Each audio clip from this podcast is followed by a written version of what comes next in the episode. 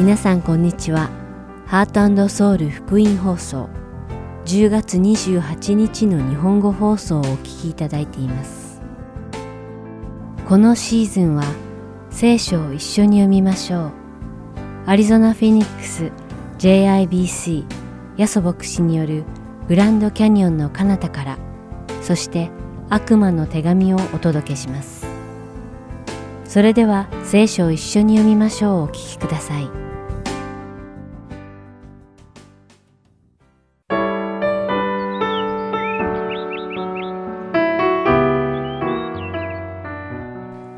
皆さんこんにちは。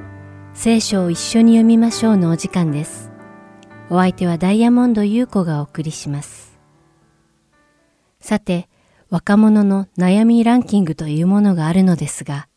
その中でも学生を終わった後の将来や結婚について悩んでいる若者が多いようです。将来、どんな配偶者に出会って、どんな家庭を築くべきかという悩みは、多くの青年期の男女が共通して抱える悩みのようです。実は、クリスチャンである若者にとっては、その悩みはさらに大きいのではないでしょうか。なぜなら、彼らは神様を信じない人との結婚は難しいと教えられてきたからです。全世界的には人口の30%がクリスチャンだと言われていますが、日本でのクリスチャン人口は0.8%と言われており、ましてやしっかりとした信仰を持つ人に出会うのは稀なので、クリスチャンの結婚に対する悩みは、世に属する人たちよりも大きいのではと察します。さて今日皆さんと一緒にお読みする信玄第31章は、信玄の最終章です。そして多くの知恵が含まれている信玄の最後の話は、夫婦に関する知恵について書かれています。さらに詳しく言うと、どのような夫と妻になるのが良いかについての知恵が書かれています。しかし、この31章を読む前に、私たちが考えなければならないことがあります。それは、私たちはこのような配偶者を見つけなければならないという考えではなく、私たちはこのような配偶者にならなければならないということを先に考えなければいけないということです。自分は聖書が提言するような人ではないけれど、自分の結婚相手は聖書が提言する人でなくてはならないという考えは利己的な欲望に過ぎないからです。ですから、この信玄第31章を読むことで、自分がどのような人になるべきかを学ぶことができれば、信玄が提言する知恵の人になれるということです。まず、信玄第31章は、マサの王、レムエルが書いたという説明から始まります。しかし、このレムエルは、マサの王という以外は、どういう王様だったのかははっきりわかりません。なぜなら、レムエル王という名前は、聖書でこの信玄第31章にだけ出てくる名前だからです。ユダやイスラエル王朝を見ても、レムエル王の名は出てきません。しかし、この信玄第31章は、レムエル王が自分の母親から聞いた訓戒の言葉、知恵の言葉だと言います。つまり、一国を治める王に対する王の母親が与えた教訓の言葉というわけです。では、レムエル王の母親は愛する息子に何を伝えているのでしょうか信玄第31章一節一節読んでいくと大きな知恵を得ることができます。そこにはまず、レムエル王の母親は王たる者は女に力を使うなと警告しています。一国の王が女に力を使うとそのことで王政が滅びるとあります。また、酒に酔ったり、お酒を楽しむことは王のすることではないともあります。なぜなら、酒は人を惑わし、判断を曲げるからだとあります。その一方、不幸な人々、正義の待遇を受けられない者たちの味方になって、公正な裁判をするように進めています。そしてレムエルの母は、賢明な妻について教えてくれます。息子レムエルがこのような妻を手に入れればよいと、賢明な妻の見本を示しています。賢明な妻とは、勤勉で家族のために家事をうまくやりくりし、貧しくて哀れな人を助けながら、前途を準備するような女性だとあります。言葉が賢く、知恵深く語り、親切で、夫と子供たちから称賛されるような妻を選ぶようにとあります。実際誰もがこのような配偶者を得たいと思うのではないでしょうか。だからこそ前にも言いましたが、私は信玄に書かれたようなこんな配偶者を手に入れたいと思うのではなく、私は信玄に書かれたような配偶者にならなければと思ってください。そうすれば、その過程は神様の中で喜びと楽しみを味わいながら生きるようになるでしょう。それでは今日の聖書箇所、信玄31章、1節から31節を読みして、今日の聖書を一緒に読みましょう終わりたいと思います。マサの王、レムエルが母から受けた戒めの言葉。私の子よ、何を言おうか。私の体の子よ、何を言おうか。私の誓願の子よ、何を言おうか。あなたの力を女に費やすな。あなたの生き方を王たちを消し去る者に委ねるな。レムエルよ、酒を飲むことは王のすることではない。王のすることではない。強い酒はどこだとは君主の言うことではない。酒を飲んで直令を忘れ、すべて悩む者の裁きを曲げるといけないから。強い酒は滅びようとしている者に与え、葡萄酒は心の傷んでいる者に与えよ。彼はそれを飲んで自分の貧しさを忘れ、自分の苦しみをもう思い出さないだろう。あなたは口の聞けない者のために、またすべての不幸な人の訴えのために口を開け。口を開いて正しく裁き、悩んでいる人や貧しい者の権利を守れ。しっかりした妻を誰が見つけることができよう。彼女の値打ちは真珠よりもはるかに尊い。夫の心は彼女を信頼し、彼は収益に欠けることがない。彼女は生きながらえている間、夫に良いことをし、悪いことをしない。彼女は羊毛や甘を手に入れ、喜んで自分の手でそれを仕上げる。彼女は商人の船のように遠いところから食料を運んでくる。彼女は夜明け前に起き、家の者に食事を整え、召使いの女たちに用事を言いつける。彼女は畑をよく調べてそれを手に入れ、自分が稼いで葡萄畑を作り、腰に帯を強く引き締め、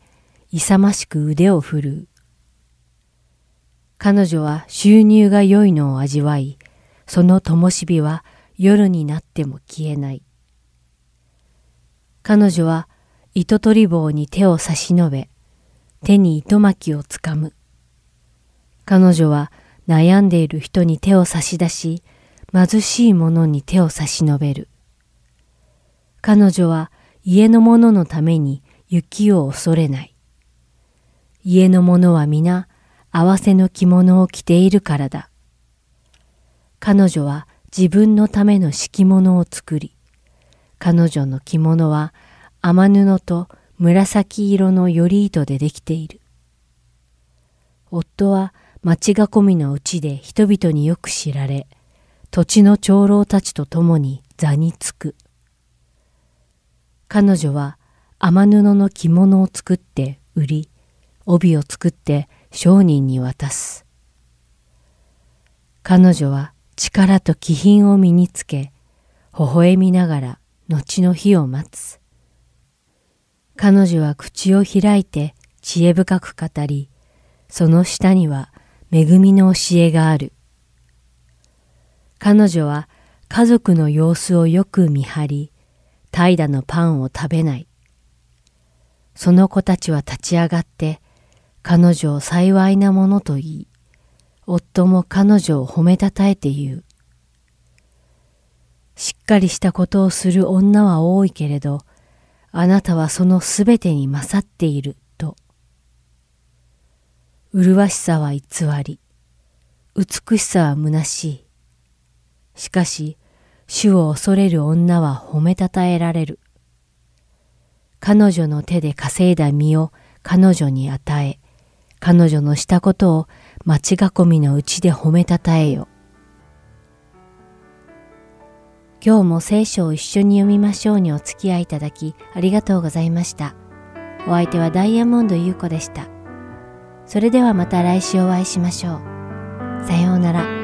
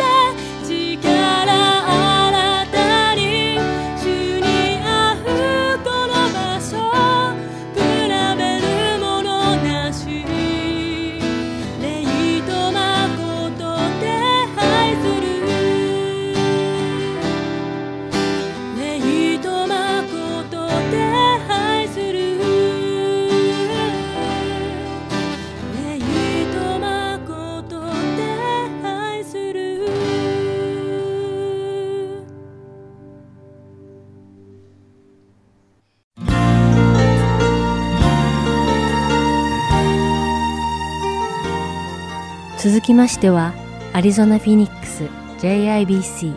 ヤソ牧師によるグランドキャニオンの彼方からをお聞きください。今日のタイトルは Life 人生です。ヤソ先生のお話を通して皆様が恵みのひとときを送られることを願います。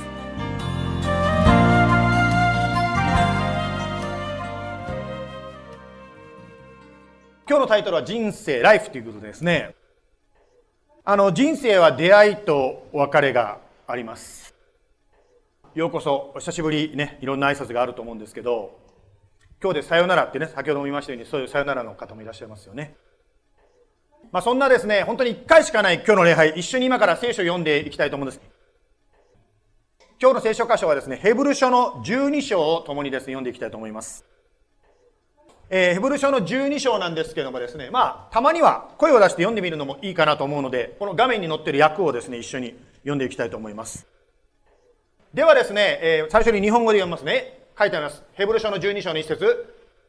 せーの。このように多くの証人たちが雲のように私たちを取り巻いているのですから、私たちも一切の重荷とまとわりつく罪を捨てて自分の前に置かれている競争を忍耐を持って走り続けようではありませんか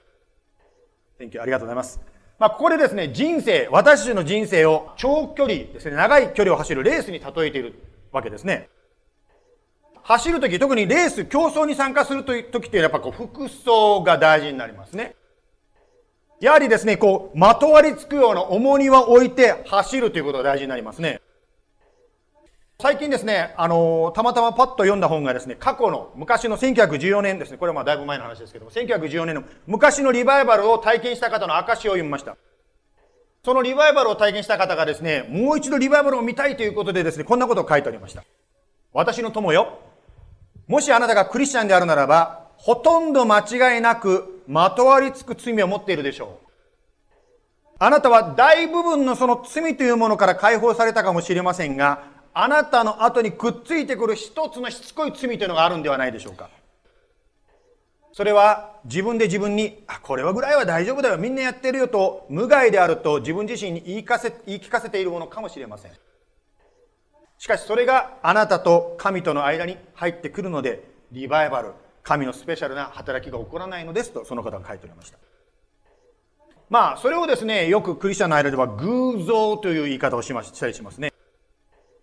しかしその、まあ、偶像というものは何かというのは、聖書を読んだり、またスモールグループでシェアしている中でですね、いろいろとこう気づかせていただくところがあるわけですね。まあ皆さんですね、あの、映画をね、見るのが好きな方いらっしゃると思うんですけど、現代の映画というのは大抵こうコンピューターでですね、こう、コンピューターグラフィックを使った映画っていうのが多いですよね。まあ、特にこのコンピューターグラフィックスをですね、始めた頃、最初の頃は割とですね、画面を暗い、例えば夜のシーンとかですね、それを結構コンピューターグラフィックを使えば夜のシーンが多かったそうです。というのは、暗いシーンだとですね、コンピューターが書いた部分と実際のこの、なんていうんですか、役者さんとかうまく混ざるんです。暗闇だと混ざるそうです。言い方を変えるならば、明るいとこだとですね、どうしてもコンピューターが書いた偽物と本物の、なんていうか、実写の人間とかこう、違いがバレてしまうっていうんですかね。まあ、私たちの人生もですね、光の中にいると気がつきやすいものっていうのがあるかもしれません。私はですね、あの、少し前にオレゴン州ポートランドというところに住んでおりました。あの、オレゴン州ポートランドはですね、曇りが、と雨が多いところです。あの、今日のアリゾナはね、もうめちゃくちゃ気候がいいですよね。もうとってもいい天気ですけど。ポートランドはですね、まあ、アリゾナの反対、つまり、雨の日が、雨というか曇りの日がすごく多いところです。私も最初ですね、ポートランドに住んだ時ですね、あまりにも曇りの日が多くてですね、ちょっと驚いちゃったんですね。まあしかし、住めば都というですね、まあことわざがありますけども、まあこの曇りの日に慣れていくとですね、もう曇りの日の方が気持ちよくなっていくんですね。たまにですね、太陽が照ってしまうとですね、太陽がこう、鬱陶しく感じるんですね。しかし私たちの健康を考えるとですね、人間の体が日光をあまり浴びないとどうなるでしょうかビタミン、ジョーク言おうと思ったのに、先に言われたからジョーク言えなくて、もう原稿通りにやりますからね。ね Okay, okay. じゃあ皆さん聞かなかったふりして驚いてくださいね。はい。ね、ビタミン G が足りないって言ってね、G じゃないよっていう今ジョークが入る予定だったんですけども、ビタミン D が足りない。はい。ということで、ビタミン D が足りない。もうジョーク飛ばします。いいですよ。ビタミン D が足りません。はい。そういうことです。あ、とにかくですね、光に照らされるっていうことはやっぱり人間の健康のためには必要だということを言いたいわけですよ。つまりですね、神様が私たちの人生の暗闇に気づかせていただく、つまり光の中で暗闇に気づかせてくださるというのは、実は私たちの健康にとってとても大事なんですね。つまり、暗闇の世界は、先ほどのリバイバルの人が言ってたように、ある程度私たちが、ね、これでいいんだ、これが人生なんだと自分に言い聞かせてるかもしれませんが、実は自分が縛られてるんですね。さあまあその縛りから解放してあなたや私を自由にしたいわけです。さて、聖書に戻りますけども、ヘブル書の10章の2節読みますね。信仰の創始者であり、完成者であるイエスから目を離さないでいなさい。この方はご自分の前に置かれた喜びのために、恥ずかしめをもものともせずに十字架を忍び、神の御座の右に着座されたのです。まあ皆さんもですね、自分が学生時代、または自分の子供さんや孫さんがですね、スポーツをしていらっしゃる方いらっしゃると思うんですけど、私もですね、子供が4人いますけども、4人ともですね、同じスポーツに入れたんですね。陸上。これ陸上、またはこれあの、野原で走ってるので、クロスカントリーという種類の陸上の競技なんですけども、私知らなかったんですけど、こういうね、走るレースっていうのは、もうやる前から誰が勝つかって分かってるところがあるんじゃないかなと、実は子供をスポーツに入れる前に思ってたんですよ。というのは大体こうね、ジュニアオリンピックとかオリンピックに出るとか優勝する子っていうのは最初から早いわけで、いくらですね、そこの追いつけない人が頑張ったってそのレベルには届かないわけですよ。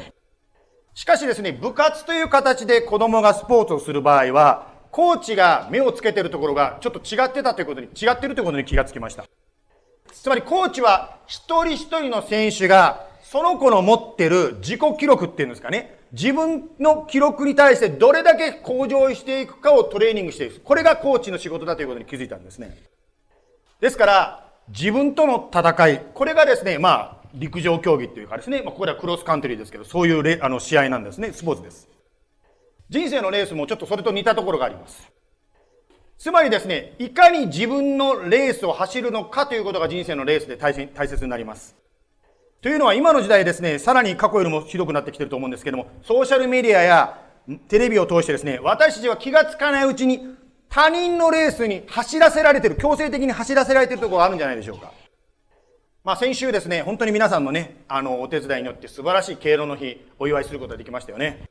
おにぎり美味しかったですね。もう Thank you so much for all the games and yeah, present. Thank you so much. ね、よかったですけども、あの、まあ、敬老の日ということでね、やっぱり常に問題に出てくるのがですね、やっぱりこう、私たちの考えの中でですね、若い方がいいんじゃないか。ね、だから私は敬老と呼ばれたくないというこう考え方に私たち染まっているんじゃないでしょうか。聖書でや若い方がいいと書いてますでしょうか。また人気がある方がいい。人からですね、たくさん注目されている方がいい。それは一体どこから来てるんでしょうか。つまり私たちクリスチャンであったとしても、つまり聖書を読んでて神を知っている人であったとしても、いつの間にかですね、自分ではないレースに走らせ、レースを走らせられているのがあるんではないでしょうか。もし私たちがですね、自分のレースではない他の人のレースを走るならば、不満が溜まってくるわけですね。疲れてくるわけですね。そして、何よりもあなたしか持っていない、あなたの良さが輝かなくなってしまうんですね。世界中の全ての人の指紋が違うように、神はあなたを、あなただけの特別な存在として作られたわけですね。そして神様はそのあなたのユニークなあなたを用いて、世界の隅々の様々な人の心に触れようとしていらっしゃるわけです。さて、ヘブル書の12章の今度は3節からいきますけども、あなた方は罪人たちのご自身に対するこのような反抗を耐え忍ばれた方のことを考えなさい。あなた方の心が元気を失い、疲れ果ててしまわないようにするためです。まあ、ここでですね、まだ走るレースのですね、例えが続いておりますね。あの、皆さんの中でこういう長距離走るのを自分のスポーツとしてやってる人いますかね、長距離。5000メートル走走ってる人います ?5000 メートル。で、幅 10K、10K。10K. Keep 1万メートル、keep them 1万.お、すごい。10K, 10K. 幅、ハーフマラソン、ハーフマラソン。Half marathon. お Oh, ー、we ステ got ゴ it, イ we の、オッケ got ー it. あフルマラソン、フルマラソン。おー! Oh, フルマ.ラソンおすごいわ、that's great! わおね。まあ、あの、長距離レース、私はやったことはないんですけど、やった人からき、ちょっとディスクレーマーとかね、本気で、冗談言って、長距離レースというのはですね、やった人から聞いたんですよ。やった人から聞いたんですけど、やっぱり肉体的な面だけじゃなくて、メンタルな面があるっていうふうに聞きました。つまり途中でですね、やめようかなってこう思ってしまう。歩きたくなっちゃう。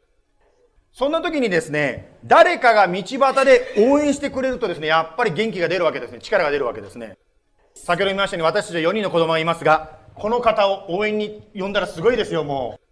ですから皆さんもし励ましが必要な方、ぜひですね、この方を呼んでみてはいかがでしょうか。違う人も全員応援してますよね。他のチームの人も間違っちゃったと言いながら応援したいな。とにかくですね、ここで何を書いてあるかと言いますと、私たちの人生の応援者であるイエス様を思い出しなさいと言ってるんですね。しかもイエス様はですね、自分自身が苦しんだから、苦しんでいる、私みたいなそのレースの苦しみがわからない人じゃなくて、苦しんでいる人の気持ちが分かって応援できるんですね。4節バス4。あなた方は罪と戦って血を流すまで、まだ血を流すまで抵抗したことがありません。そしてあなた方に向かって子供に対するように語られたこの励ましの言葉を忘れています。我が子よ、主の訓練を軽んじてはならない。主に叱られて気落ちしてはならない。主はその愛するものを訓練し、受け入れるすべての子に鞭を加えられるんだから。訓練として対象に見なさい。神はあなた方を子として扱っておられるのです。父が訓練しない子がいるでしょうか八節最後に。もしあなたが全ての子が受けている訓練を受けていないとしたら、私生児であって本当の子ではありません。まあ、ここでですね、先ほどはレースの例えでずっと私たちの人生を例えてきたんですが、今度はお父さんと子供の関係で人生を例えて話しております。あの、父子の関係と言いますとですね、あの、日本の、昔の日本を描いた、サザエさんっていうドラマを私はなぜか思い出すんですよ。サザエさんはですね、まあ日本のトラディショナル、トラディショナルな家族のあり方をね、まあ理解できる、そういうドラマだと私は思うんですけど。はい、じゃあ行きますよ。ちょっとサザエさんの一番目流します。そういう問題じゃない。こういうことをしていいか悪いかの問題だ。はい。お父さんが子供、バカ者とこう叱るんですね。あの、私がですね、子供の頃はですね、あの、ある時ですね、近くの川がですね、すごい雨が降ってですね、川の水がこう増水したんで、増えたんですね。友達と一緒にですね、うわーこれ泳げるぞって言ってですね、泳いでたんですよ。そしたら橋の上からですね、知らないおじさんにですね、何やってんだって怒られちゃったんですね。アメリカもそうかもしれませんが、昔の日本はですね、自分の子供じゃなくても、やはり危ないことをしてると大人は叱るっていうのがですね、昔の日本だったんですね。今日の、今のですね、お読みした聖書の箇所も、ちょっとそういうお父さんの姿が、神の姿が書いてあります。まあ、父親に叱られて、まあ、目が覚めるっていうんですかね。まあもちろんね、ご存知のように、行き過ぎてね、やっぱりこう暴力的になってしまったとか、そういう過去の反省もあると思うんですけど、今はあんまり怖いお父さんっていうのはこの中に多分いないと思うんですけど、みんなパパいいパパだと思うんです。優しいパパだと思うんですけど、しかしですね、本当にこう、まあ昔のあの例にも出てきますけども、やっぱり愛が溢れてきて、それがバカ者みたいなですね、あんまりこう言っちゃいけないことも思うんですけど、その本当に怒る言葉で出てくる中に本当の愛が子供にこう伝わってくる。そのような愛っていうのがあるわけですよね。まあ、聖書に書いてありますから覚えていただきたいと思うんですけども、時代の文化がどうなろうと、神様と私たちの関係、つまり愛するならば訓練する。間違った道にあるならばですね、やっぱりこう叱られるっていう神様の態度は変わらないわけですね。そしてその動機は愛であるということ。神は愛してる。その愛するものを訓練して言ってますけれども、また先ほどの箇所がありましたけど、もし神様が何もしないならば愛されてないんじゃないかということになるわけです。つまりそれだけ神が愛するならば、あなたや私を訓練することがあるんだということなんです。ですからまずですね、本当に今日のお話ですね、いろんな話が出てくると思うんですけど、覚えていただきたいのは、もし皆さんが今、辛いところを通ってらっしゃるならば、覚えてください。決して神があなたを愛してないんじゃなくて、愛するがゆえに、あえて辛いところを通らなきゃいけない時もあるんですよってことを覚えてください。さて、9節から父親との関係がまだ続きますけども、9節さらに私たちには、肉の父、がいて、私たちを訓練しましたが、私たちはその父親を尊敬していました。それならなおのことを私たちをの霊の父に服従して生きるべきではないでしょうか。10節肉の父はわずかの間、自分が良いと思うことに従って私たちを訓練しましたが、霊の父は私たちの益きのために私たちをご自分の清さに預からせようとして訓練されるのです。すべての訓練は、その時は喜ばしいものではなく、かえって苦しく思われるものですが、後になると、これによって訓練された人々に義という平安の実を結ばせます。愛の反対って何なんでしょう？ある方がこんなこと言ったんですね。愛の反対は無関心ですと言いました。私もですね、父親、お父さんになって初めてこう、親の、自分を育ててくれた親の気持ちが少しわかるようになりました。というのはですね、親として子供に喜ばれたいならば、子供に好かれたいならば、子供がやってほしいということを全部やればいいわけですよ。簡単に言えば。キャンディーが欲しいって言ったらもうどんどんキャンディーあげればいいわけですね。パパ大好きって言ってもらえますからね。しかし、例の父はあなたを愛するからこそ訓練する。つまり、ある時、ノーという時があるわけですね。つまり私たちが一切の重荷とまとわりつくものを捨てて、自由になるために、あえて訓練されることがあるということなんですね。まあ、時々私たちの人生にですね、思いがけないことが起こります。その時にですね、天のお父様、私たちのことをとても愛しておられるお父様が、何かを教えようとしている。そのことを通して何かを私たちにですね、変えようとしていらっしゃるわけですね。もちろん自分一人でですね、聖書を読んだり、えー、なんですか、乗り越えていくこともできると思うんですけど、一人で乗り越えられないこともあるでしょう。ですから、教会、つまり、お隣に座ってる友が必要なんです。友がいるんです。あるんです。まあ、先週も言いましたように、スモールグループの中でですね、いろんなことをシェアしますが、シェアしたことを他に言わないようにって話が出てますよね。というのは、辛い時にやっぱり言える関係、そして言うだけじゃなくて聞くだけじゃなくて一緒に祈り合ったりまた具体的なヘルプをし合ってる、そういう関係というのはとても私人間には必要なんです。そして辛いところを通っている時に一緒にですね、本当に泣いてくれる人、一緒にですね、本当にいてくれる人、そういう存在っていうのは本当に必要です。イエス様の弟子で有名な使徒パウロという人がいました。彼の祈りによって多くの人がですね、病気を奇跡的に癒されたわけですね。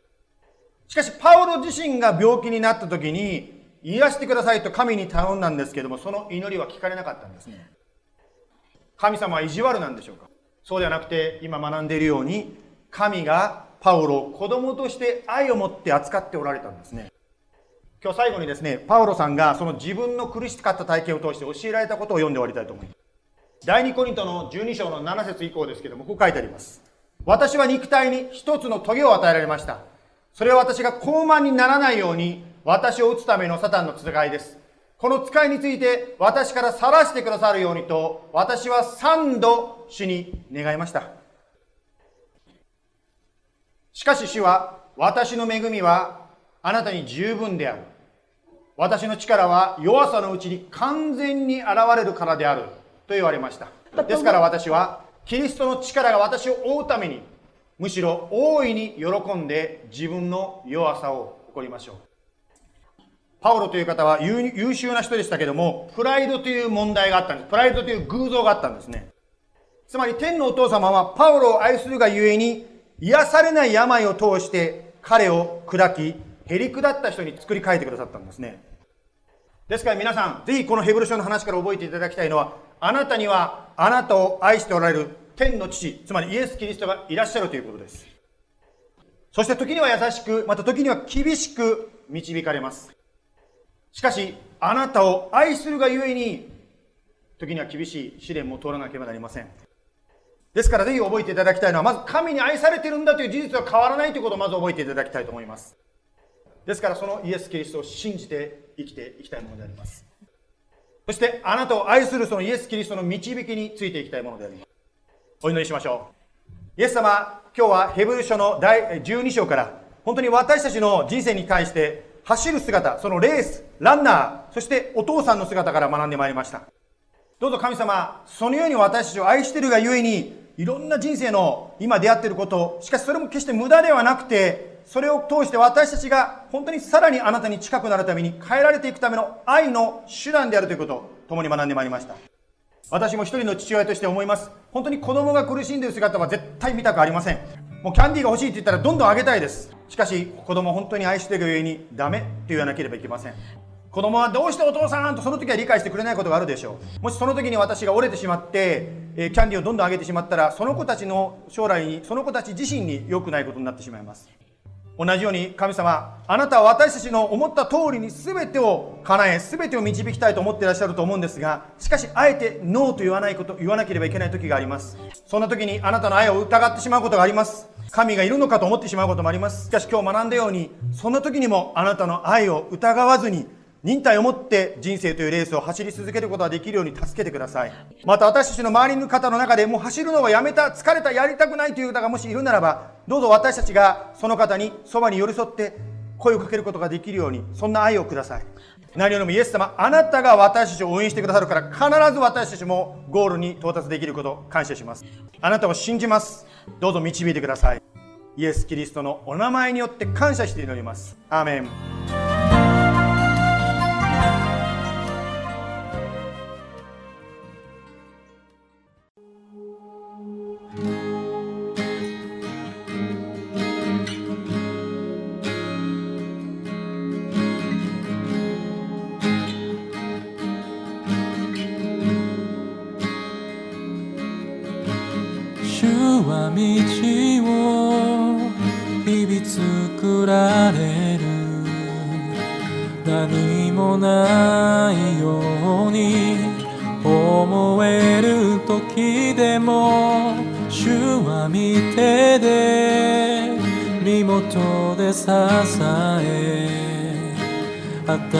新しい明日へ主は道を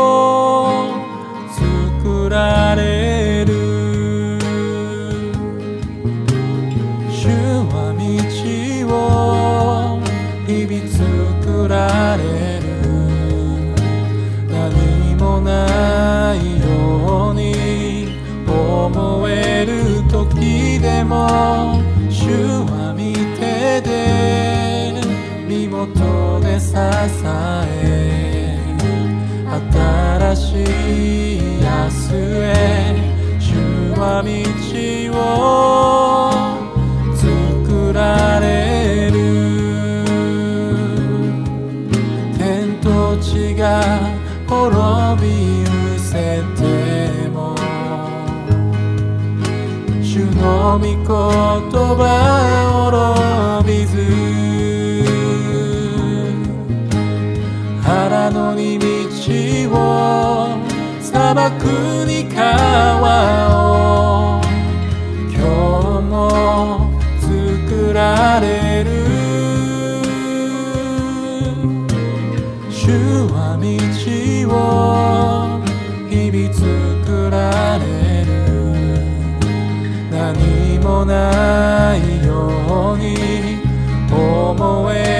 時でも主は見てで身元で支え新しい明日へ主は道を作られる。天と地が滅び失せても主の御言葉を滅びず。腹のに道を砂漠に川を。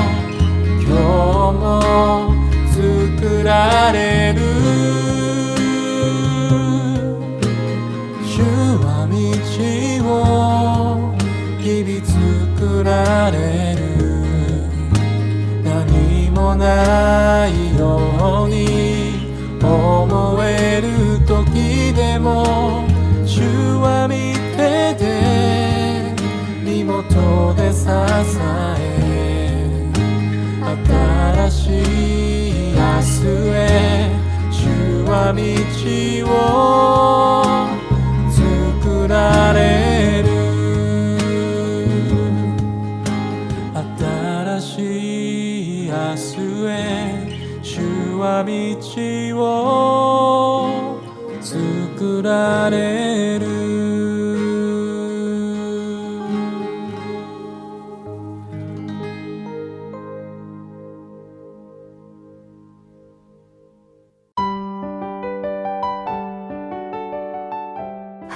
ソウルゴスペルミニストリーは永遠の命の源であるイエス・キリストの福音を述べ伝える活動をしています。もしこの放送をお聞きになっている皆さんの中で神様、そしてイエス様のこと、または永遠の命についてもっと知りたいと思われる方がいらっしゃいましたら、どうぞこちらのウェブサイトまでお気軽にご連絡ください。heartandsoul.org at gmail.com heart and seoul org at gmail.com またこれからもこのハートソウルミニストリーの CD をご希望の方は E メールとお名前ご住所をご記入の上ハートソウルの E メールまでお知らせください。ご連絡いただき次第配送無料にて送らせていただきます。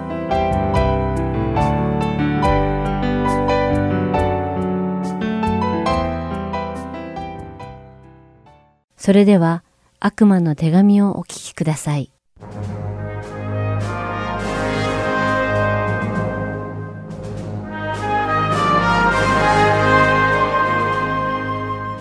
皆さんこんにちは。悪魔の手紙の時間です。お相手は横山まさるです。今回も皆さんと一緒に20世紀における最も優れた弁証法神学者として知られる C.S. ルイスの著書悪魔の手紙について見ていきましょう。繰り返しになりますがこの本には2人の悪魔が登場します。スクリューテープというベテラン悪魔と老いの新人悪魔のウォームウッドです。ベテラン悪魔であるスクリューテープはこの新人の老いが悪魔として順調に成長していくためにアドバイスの手紙を書きますその手紙がこの本なのですそしてこの本に出てくる患者という表現は、それぞれの悪魔が担当している人間を意味し、敵というのは悪魔の立場から見たキリストを指していることを念頭に置いて聞いてください。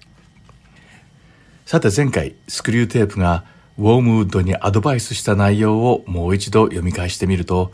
患者に、つまりクリスチャンに祈りをさせないのではなく、間違った祈りをさせるように絶えず努力するようにという記述がありました。そしてあまり意味のない決まった言葉を呪文のように繰り返させることも間違った祈りに導く方法の一つでした。皆さんはこの一週間、もしかしたらこのような攻撃を受けていたのではないでしょうか。皆さんがそれに気づき、心の目を覚まして真の祈りができたことを願っています。今日の手紙でもベテラン悪魔の叔父、スクリューテープは、老いの新人悪魔にクリスチャンを攻撃する方法を教えてくれています。特に今回は戦争についてアドバイスをしています。まだ初心者悪魔のウォームウッドは戦争をとても喜んでいました。戦争の中で魂が揺さぶられるような苦悩と混沌に苦しむ人間を見るのが楽しかったのでしょう。しかし、驚くことにおじの悪魔スクリューテープは、ウォームウッド自身が一瞬の快楽に溺れて、獲物である患者を見逃さないように気をつけなさいと警告をしているのです。戦争を通じて人々が悪魔の敵であるイエスに目を向けるようになり、彼らの信仰がより堅固になってしまう可能性があるので、悪魔たちは細心の注意を払って戦争に巻き込まれた患者を取り扱わなければならないと忠告しているのです。その理由を、おじのベテラン悪魔は三つの点を挙げて説明しています。それはまず、普段なら自分自身だけにしか関心がなかった患者が戦争に直面すると崇高な価値や真理に目を向けてしまうようになってしまうかもしれないので、そのことを注意するように教えているのです。つまり、いざ戦争が起きてしまうと、日常的な心配事、例えば就職やローンの支払い、人間関係のストレスなどから完全に逸脱してしまうために、より人間の存在価値などの本質的なことを考えるようになる可能性があると警告しているのです。患者がこのように本質的なことに思考を向け続けていると、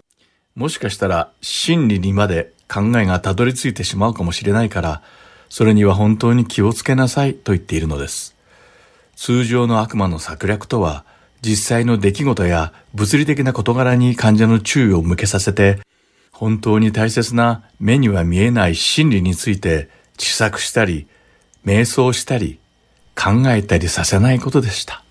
しかし、戦争が起きてその非日常がクリスチャンにとっての現実になってしまうと、人々は自分の細々した心配事などどうでもよくなってしまい、真理について、愛について、また生と死について考えるようになってしまうということなのです。二つ目は、戦争の中でどれほど望ましくない死が患者の目の前で続出してしまうかということです。もちろんこれは悪魔の立場からの望ましくない死という意味です。普通に考えれば悪魔は人がたくさん死ぬ戦争を喜ぶのではないかと思うのですが、実は逆らしいのです。戦時中は死という現実が誰でも目の前にあるため、自分はもうすぐ死ぬかもしれないという可能性を自覚せざるを得ないのです。悪魔の立場からすると、まさにこれこそが良くない状況だというのです。人間は平和で問題のない快適な日々を過ごしている時には、まるで永遠に生きられるかのように反省や悔い改めなどは全くありません。しかし、戦争のように死を予感できる状況の中に置かれると、死ぬ前に完全な準備をしてから死ぬことができるというのです。つまり、死が現実となり、目の前でそれが頻繁に起きるとき、人は自分のそれまでの人生を振り返って死後のことを考え始めます。そうなると、悔い改めに進み、真理であるイエス様を探し求め、神様に出会うための準備をする機会が生まれるかもしれないというのです。これがスクリューテープが言う患者が完全な準備をして死ぬという意味なのです。またスクリューテープは老いの新人悪魔に向かってこう言います。患者は戦場で死ぬより高価な老人ホームで静かに死ぬ方が悪魔にとってはずっと良いことなのだと。ではクリスチャンにとって老人ホームというのは悪い場所なのでしょうかいえ、そういう意味ではありません。ここで言う老人ホームとは、高価な療養所的なある特定の場所を示すのではなく、人々が絶えず追求している安楽で快適な生活の比喩的な表現なのです。安楽で快適な生活に長時間さらされていると、霊的に怠惰になりやすく、そうすると切実に真理を求める場合もそれだけ少なくなり、霊的に緩くなるので、悪魔はそのような感情を簡単に捕まえることができるのです。つまり悪魔たちは患者が苦難の中にいるときは、彼らが主を求めて探すことを恐れて緊張しますが、逆に安らぎの中にいるときは、人間を騙す最高のチャンスであり、彼らの魂を捉えやすい状況として受け入れるということがわかる箇所です。実は私たちの人生も振り返ってみると、苦難の中では誰に言われなくても切実な心で眠れず祈りますが、そのような問題が解決されて少しでも安らぎの中に置かれると様々な口実を作り出して怠惰になっていく自分がいることに気づくのではないでしょうか。私自身もそうです。そしてこの時こそが悪魔が付け入るチャンスになり、心に隙ができてしまう時と言えます。またその悪魔の囁きや悪い思いは、自分では気がつかないうちに小雨で服が濡れてしまうように、ごく自然に何の前触れもなく忍び込んでくるのです。苦難は私たちを神様に向け、神様のみに頼るようにさせるのですが、平安は私たちを神様から遠ざけてしまうことを悪魔は本当に熟知しているのです。三つ目の点は、悪魔は戦争が継続的に死を考えさせることを懸念しているということです。サタンが持っている最高の武器の一つは、この世に植え付けられた世俗的な価値観を満足させて、それに人間を心から浸らせることなのですが、戦時下にあってはそんなものは何の役にも立たないからです。自分がいつ死んでもおかしくない極限的な状況に置かれた人間が、その状況下で世俗的な快楽や強楽に端的するなどということは非常に起こりがたく不可能に近いからです。むしろその逆のケースが続出してしまうこともよくあります。つまり人間の目の覆いが取り去られ、この世がいかに無駄で無意味なものであるかを知ることになるということなのです。主の予感は金銭や名誉や権力などの無意味さに気づかせてくれるとともに、私たちがなぜ生きているのかという根源的な疑問を生じさせ、それによって霊的なもの、永遠などの真理について考えさせる循環点になり得るからです。スクリューテープが危惧する戦争がもたらす悪魔にとって好ましくない三つの点がお分かりいただけたでしょうかここでスクリューテープの手紙の抜粋を読んでみましょう。戦争が強制する死の断続的な想起は私たち悪魔にとってどれほど悲惨なものだろう。悪魔の最高の武器の一つである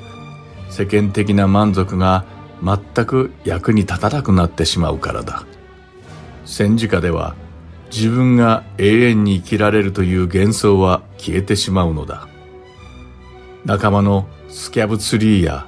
他の同僚たちは戦争に侵攻を攻撃する絶好の機会を見出したようだが、私はその見方は誇張されていると思う。戦争や疫病で破壊された信仰は破壊する価値があったとは言えないからだ。私は今、戦争がもたらすような長期にわたる拡散した苦しみについて話している。もちろん、恐怖や死別や肉体的苦痛などの体験を受けている、まさにその瞬間の理性が一時的に停止している呆然自失状態にあるとき、あなたは患者を捉えることができるかもしれない。しかし、そのような場合であっても、敵、つまりイエス・キリストの司令部に申し込めば、その持ち場である患者の心は、大抵の場合、守られることが分かっているからだ。と書かれています。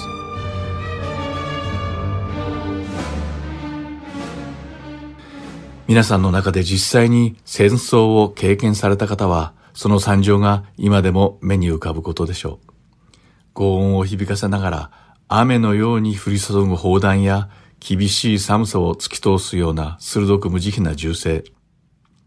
血を流して横たわる死体。周りに漂う血の匂い。泣き叫ぶ子供たち。飢えと寒さによる肉体的苦痛や、家族の死による精神的なショックなど、これらすべてがほぼ同時に起こる極限の状況が戦争なのです。残念なことに、この悲惨な戦争は人間の貪欲と利己主義のために何世紀にもわたって絶え間なく起きています。今この瞬間もロシアの侵攻によりウクライナでは何ヶ月も前からこのようなことが起こっているのです。このような戦争を利用して悪魔は人々を捕らえようと総力を尽くします。しかしこのような戦争は真理を知る者たちをさらに真理に近づけ、真理を知らなかった者たちでさえも真理を見つける可能性を作り出し、真理を知りたいと願う人々が起こされるのです。そしてそのような極限的な状況の中でも、私たち人間が主に救いを求めるだけで、主は即座に、そして完全に私たちを守ってくださるのだということをぜひ覚えておいてください。たとえどのような環境であっても、神様の恩目と御心はいつも私たちに向けられているのです。私たちが主はどんな極限的な状況下においても、私たちを力強く救ってくださる創造主であり、主権者であることを覚えて、イエス・キリストの力のその名を呼び求め、日々の勝利を宣言して生きていけるように願い祈っています。最後に、ペテロの手紙第一の第5章の9節から10節を読んで終わりたいと思います。固く信仰に立って、この悪魔に立ち向かいなさい。ご承知のように、世にあるあなた方の兄弟である人々は、同じ苦しみを通ってきたのです。あらゆる恵みに満ちた神、すなわち、あなた方をキリストにあって、その永遠の栄光の中に招き入れてくださった神ご自身が、あなた方をしばらくの苦しみの後で完全にし、固く立たせ、強くし、不動のものとしてくださいます。今日も最後までお付き合いいただきありがとうございました。また次回悪魔の手紙でお会いしましょう。お相手は横山まさるでした。さようなら。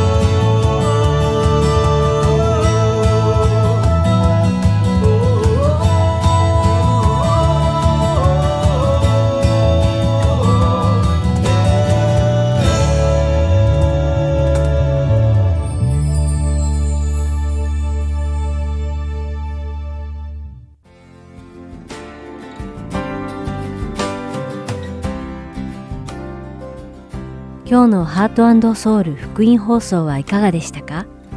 最後までお付き合いくださりありがとうございました。それではまた来週お会いしましょう。